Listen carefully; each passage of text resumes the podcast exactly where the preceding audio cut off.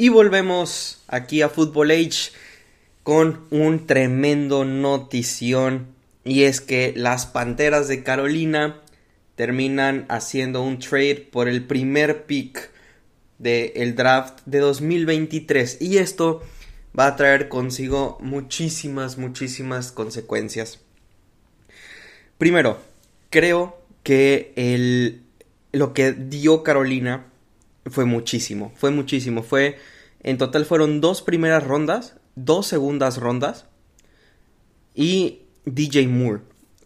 Entonces, tienen primera ronda de este draft y la segunda ronda de este draft ya se las dieron a, a Chicago. La primera ronda del próximo año 2024 también para Chicago. Y la segunda ronda del 2025 también para Chicago. Y su mejor receptor también para Chicago. Y ellos únicamente reciben el primer pick overall. Entonces, está, creo yo que está demasiado desbalanceado. Eh, y, y, más que nada porque cuando Chicago dice, ¿sabes qué? Voy a poner en venta mi, mi primer pick, o sea, el el pick número uno lo pongo en venta, me quiero quedar con Justin Fields, quiero ganar capital de draft, entonces pongo en venta mi, este, mi primer pick. Entonces ahí supuestamente debería de haber bajado el valor del primer pick, porque el equipo se quiere deshacer del primer pick. O sea, no como tal deshacer, pero su intención es cambiarlo. Entonces creo que sí dieron mucho. DJ Moore te puede contar fácilmente como una segunda ronda. Entonces, Total fueron tres segundas rondas y dos primeras rondas por un solo pick. Y, no sé, no... Eh, creo que termina ahí reflejándose el equipo de Carolina que sí estaba desesperado por un coreback. Y pues sí, ¿quién no estaría desesperado por un coreback teniendo el año pasado a Baker Mayfield, a Jacob Eason, a eh, Sam Darnold? o sea, tuvieron eh, PJ Walker, tuvieron puros corebacks de suplentes y aún así tuvieron 7 victorias y 10 derrotas.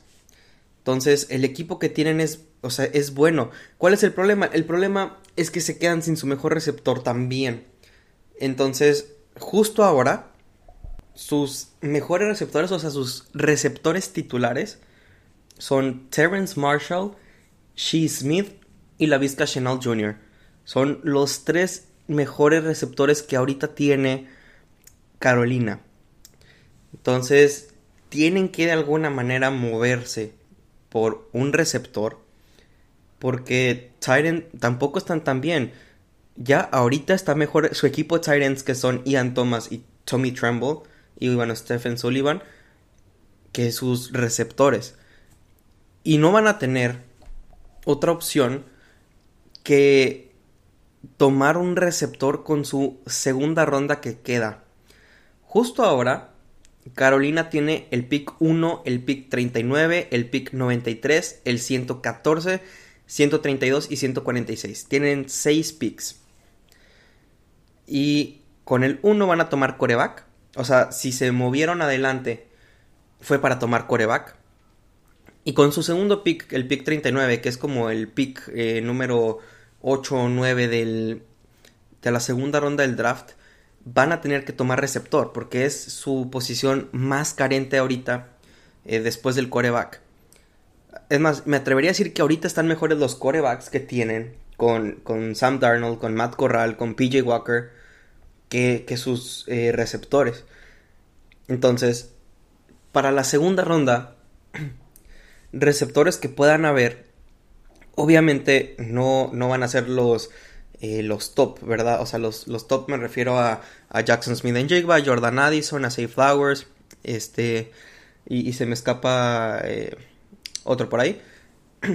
Pero fuera de, de, ellos cuatro, que son este, los, los más top, yo creo que ahí en esa ronda, o sea, en segunda ronda, pick eh, mediocre de 40, va a estar eh, jugadores como Josh Downs, por ejemplo, el receptor de North Carolina. Nathaniel Dell, pero Nathaniel Dell no me termina de, gustar, de convencer. Es el receptor de Houston. También otro receptor que puede haber ahí es Michael Wilson, el de Stanford, pero también ya se me hace muy para abajo. Jalen Hyatt, eh, ese, ese receptor creo que sí podría entrar bien con los Panthers. Reishi Rice, el receptor de SMU, también puede este, hacerlo bien. Eh, hasta en, alguna chancita. es que no veo cómo, los receptores que están pronosticados para primera ronda se caigan. O sea, Quentin Johnson definitivamente va, a quedarse eh, muy arriba en el draft.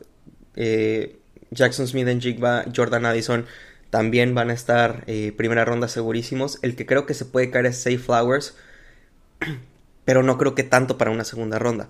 Entonces van a tener que conformar con George Downs o con Jalen Hyatt. Creo que ese va a ser el, el pick de, de Houston. Porque antes de, perdón, de Houston, de Carolina. Porque antes de Carolina está Pittsburgh, está Houston, está Arizona, está Indianapolis, están los Rams, los Seahawks y eh, los, eh, los Raiders. Los Steelers, dependiendo que tomen en la primera ronda, se van a ir por tackle, por linebacker, por corner o por safety si es que hay. Entonces con ellos no van a tener problema de receptor a menos de que Omar Khan, que es el, gerente general de los Steelers, eh, haga ahí sus, sus maniobras y agarren receptor en, en segunda ronda. Otra posibilidad es que tomen a Jordan Addison en la primera ronda, que es algo que ha estado sonando, y que dejen eh, corner, safety, su, defensiva secundaria, y su línea ofensiva, este, para la segunda ronda y tercera ronda. Houston va a tomar coreback. Entonces, eh, y tiene, tienen dos picks para empezar en, primera ronda. Entonces, yo creo que van a tomar eh, coreback con el pick número 2, o sea, CJ Stroud muy probablemente y eh, a lo mejor un liniero defensivo. Por ahí debe de estar disponible, en teoría, Miles Murphy, Brian Brisee, Lucas Van Ness, eh, Kalaya Entonces creo que se van a ir por liniero defensivo. Otra opción es que puedan, eh, que vayan a, buscar proteger a, su quarterback que tomen con el pick número 2. Pero creo que van a estar más urgidos en formar eh, la defensiva. Este, ¿Por qué? porque eh, a final de cuentas su back defensivo está muy bien. Sin embargo, su, eh, sus frontales, eh, la línea defensiva y los linebackers, sí están un poquito carentes. Y, entonces, con el pick número 33, muy probablemente este, sí vayan, vayan a escoger línea ofensiva, que es el pick número 2 de la segunda ronda. línea ofensiva o línea defensiva. Los Cardenales les urge línea ofensiva, les urge este, eh, línea defensiva, línea ofensiva y corners.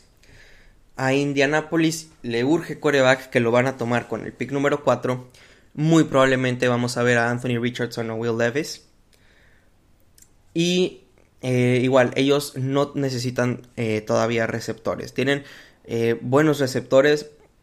Pueden tomar, creo que sí pueden tomar pero la veo muy difícil porque pueden tomar ahí a Trenton Simpson, a, Darnell Wright, a Dawan Jones, o sea, hay jugadores que necesita más eh, Indianapolis. Ahora, esto es, eh, esto es bastante subjetivo porque si a algún equipo le gusta mucho un receptor y les cae en donde están ellos, muy probablemente lo vayan a agarrar. Entonces, esto es lo que creo que puede pasar para que Carolina tome a Jalen Hyatt o a Josh Downs con el pick número 39. Luego sigue Darnold Wright. Eh, este Darnold Wright creo que, puede quedar con Los Ángeles, eh, los Rams, con el pick 36. Necesitan línea ofensiva, necesitan este, un edge rusher, un defensive end, necesitan safety. Y yo creo que si no es línea ofensiva con Darnold Wright, eh, muy probablemente va a ser un safety con Antonio Johnson, por ejemplo. Y luego vienen los Seahawks. Los Seahawks igual tienen a DK Metcalf, tienen a Tyler Lockett, tienen buenos receptores. Dudo mucho que, gasten una segunda ronda en, un receptor.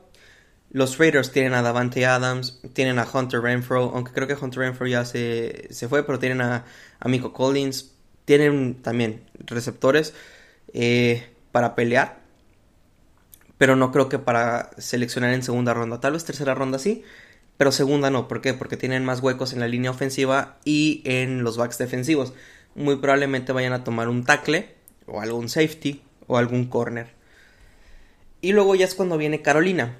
Carolina, eh, yo era fiel creyente que Carolina en su segundo, o sea, iba a utilizar su segundo pick, este, o sea, su segundo pick del draft, el pick número 39, este, para, este, ir por Bijan Robinson. Eh, no sé, no sé qué es lo que, que pueda pasar, pero eh, yo creo que ya se van a conformar con Deonta Foreman y con Chuba Hubbard. Entonces, creo que eso es lo que, lo que le va a esperar a Carolina este draft. Primer pick, coreback, segundo pick, receptor. Y ya los demás picks, a lo mejor algún corredor de tercera. Que, corredores, hay, buenos corredores en este draft. Eh, por ejemplo, algún, o sea, fuera de, de obviamente Bijan Robinson, está Jameer Gibbs, está Zach Charbonnet, está, eh, eh, por ejemplo, eh, Devon Shane, está Kendra Miller, Taiji Spears. O sea, hay, hay corredores que pueden tomar bien en segunda ronda. Digo, perdón, en tercera ronda. Entonces, se va a poner intenso el draft. Ya no, no tenemos ningún, este, pues sí, ningún pronóstico ahora sí. Eh, yo creo que el, eh, hoy sábado voy a subir este, este episodio. Entonces el lunes vamos a tener el mock draft ahora sí actualizado de la primera ronda del draft. Ahora sí con Carolina eh, siendo el pick número uno overall. Estaba pensando en subir el siguiente mock draft hasta el viernes de esta semana o el jueves pero dadas las circunstancias voy a tener que hacerlo el lunes. Y también quería yo resaltar un poquito el hecho que para mí, eh, bueno, el, el coach de los Panthers es Frank Reich. Frank Reich este, estuvo con el equipo de los Colts la temporada pasada. No le fue bien, lo corrieron. Fue cuando entró Jeff Saturday pero tenía un buen estilo de juego. Si no le funcionó a Frank Reich estando en los Colts, es porque tenía a Matt Ryan. Matt Ryan tiene 40 años y, Frank Reich este, es, un, es un coach que, tiene una muy buena mente ofensiva, pero es muy difícil jugar con un coreback de 40 años. Porque por su experiencia, por su tiempo este, pues comandando ofensivas y más este, Matt Ryan que ya fue MVP, este, creo que termina siendo difícil eh, para un, un, coach, básicamente creo que de la misma edad que, que su coreback, y darle órdenes y darle tipos de juego. Entonces, creo que por eso fue que no funcionó eh, Frank Reich en, en los Colts. Y creo que su estilo de juego encajaría perfectamente con Anthony Richardson. Es lo que yo pienso. Creo que el perfect fit de los Panthers es Anthony Richardson. Pero dadas las circunstancias, yo creo que van a tomar a Bryce Young. A mí, en lo personal, me gusta más para los Panthers Anthony Richardson, repito, por el estilo de juego de Frank Reich. Pero eh, básicamente es un volado Anthony Richardson. Creo que está muy verde, está muy este, inmaduro todavía. Y Bryce Young es como la, decisión segura, ¿no? Si el general manager de, de, los Panthers quiere conservar su trabajo y este, reconstruir a este equipo de los Panthers, van a tomar a Bryce Young. Pero ahora, si quiere apostar su, este, su trabajo, pero confía en que Anthony Richardson es la solución, o CJ Stroud, pero yo creo que es Anthony Richardson, lo van a tomar. Entonces se va a poner muy curioso. Al final de cuentas va a ser una decisión que tome el general manager, muy probablemente le va a preguntar a, Frank Reich, oye, ¿qué es, ¿qué es, lo que quieres? Este, ¿Qué quarterback te gusta más? Estamos en la, en la decisión, o sea, estamos en, un punto que podemos decidir al quarterback que queremos tener. Entonces yo creo que ahora hay buen debate.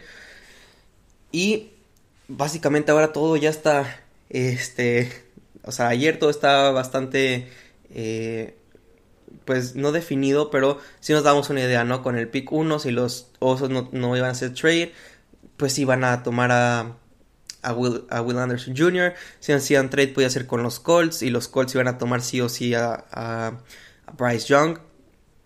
Yo creo que los Colts, a ver, al ver este el, combine que hizo Anthony Richardson, se echaron para atrás con su eh, con su oferta de trade y dijeron, bueno, nos va a caer o Bryce Young o CJ Stroud o Anthony Richardson.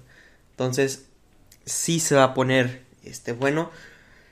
No creo que los Cardenales vayan a querer moverse del pick número 3, van a querer quedarse con, Will Anderson Jr., sí o sí. Entonces, vamos a eh, esperar a que ya sea eh, abril, que ya sea 27 de abril, que ya sea el draft, que esto se va a poner muy intenso. Y pues hasta aquí el episodio de hoy. No olviden seguirnos en nuestras redes sociales como arroba 03 en Twitter y en Instagram. Y en Facebook como eh, fútbol-h podcast. Entonces nos vemos el día lunes con el mock draft 2.0 actualizado con los picks. Chao, chao.